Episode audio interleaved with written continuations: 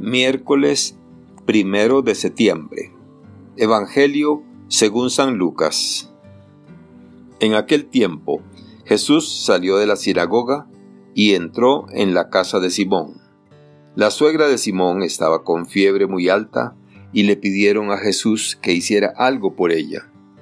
Jesús, de pie junto a ella, mandó con energía a la fiebre y la fiebre desapareció. Ella se levantó enseguida y se puso a servirles. Al meterse el sol, todos los que tenían enfermos se lo llevaron a Jesús, y él, imponiendo las manos sobre cada uno, los fue curando de sus enfermedades. De muchos de ellos salían también demonios que gritaban, Tú eres el Hijo de Dios. Pero él les ordenaba enérgicamente que se callaran, porque sabían que él era el Mesías. Al día siguiente se fue a un lugar solitario y la gente lo andaba buscando. Cuando lo encontraron, quisieron retenerlo para que no se alejara de ellos, pero él les dijo, también tengo que anunciarles el reino de Dios a las otras ciudades, pues para eso he sido enviado. Y se fue a predicar en las sinagogas de Judea. Palabra del Señor. Gloria a ti, Señor Jesús. Reflexión. Hermanas y hermanos, el Evangelio de hoy nos sitúa en la ciudad de Cafarnaún, donde Jesús va a realizar una de las dos acciones principales a través de las cuales hace visible su proyecto liberador, enseñar y curar.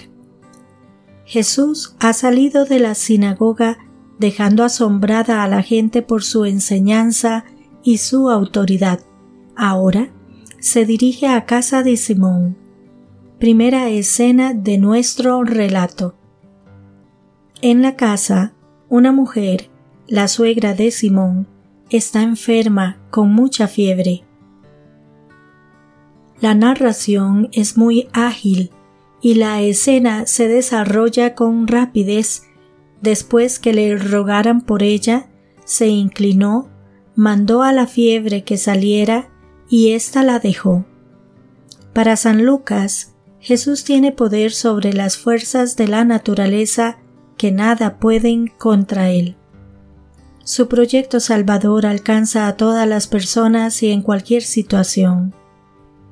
Por eso la suegra de Simón al instante se levantó y se puso a servirles. La consecuencia de la acción de Jesús es el compromiso, el servicio, no solo a Él, sino también a quienes están con Él y le acompañan. San Lucas coloca la segunda escena a la puesta del sol, donde se van a producir diversas curaciones.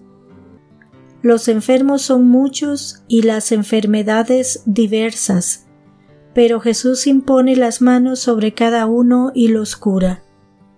Este contacto del Señor con cada una de las personas las acerca y las incluye en el proyecto del reino, en la dinámica de la buena noticia.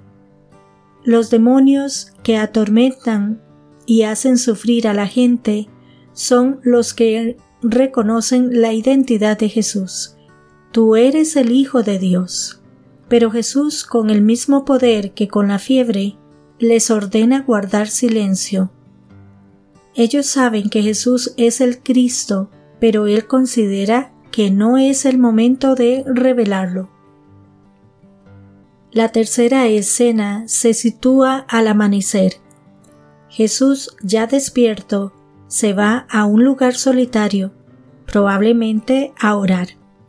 Necesita tomar distancia, no solo interior, sino también geográfica de las personas y de los lugares queridos y conocidos. La gente le busca, han descubierto en él alguien diferente, que habla de promesas creíbles que llegan al corazón, que actúa con un poder y una compasión nunca vista, que interpela su existencia, los anima y libera. Jesús atiende a los que necesitan su ayuda.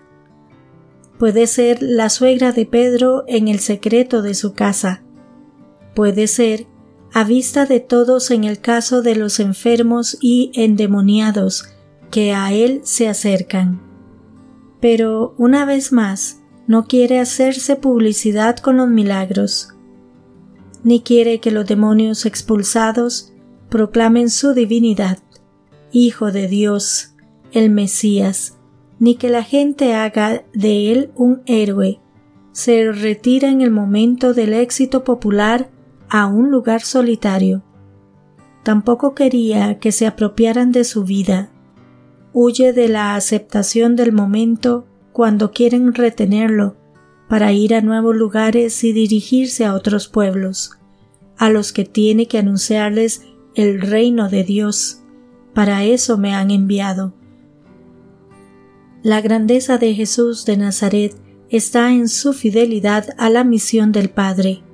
Para eso he sido enviado, no en la aceptación que pueda tener en ciertos momentos. En las sinagogas no tendrá siempre esa aceptación, en especial por parte de los dirigentes religiosos, escribas y fariseos. A la luz de esta actividad misionera de Jesús y de la afirmación que hace para eso he sido enviado, podríamos preguntarnos nosotros para qué hemos sido enviados al mundo. ¿Cuál es concretamente nuestra misión? Tal vez nos cueste concretizar. Sin embargo, existe una respuesta elemental, pero cierta, para ser mejor lo que somos como seres humanos, o lo que es lo mismo para hacer el bien. Los que hemos sido llamados a seguir a Jesús, entendemos esto como seguir los pasos de Jesús y continuar con su misión liberadora y sanadora, construir el reino de Dios. Que Dios les bendiga y les proteja.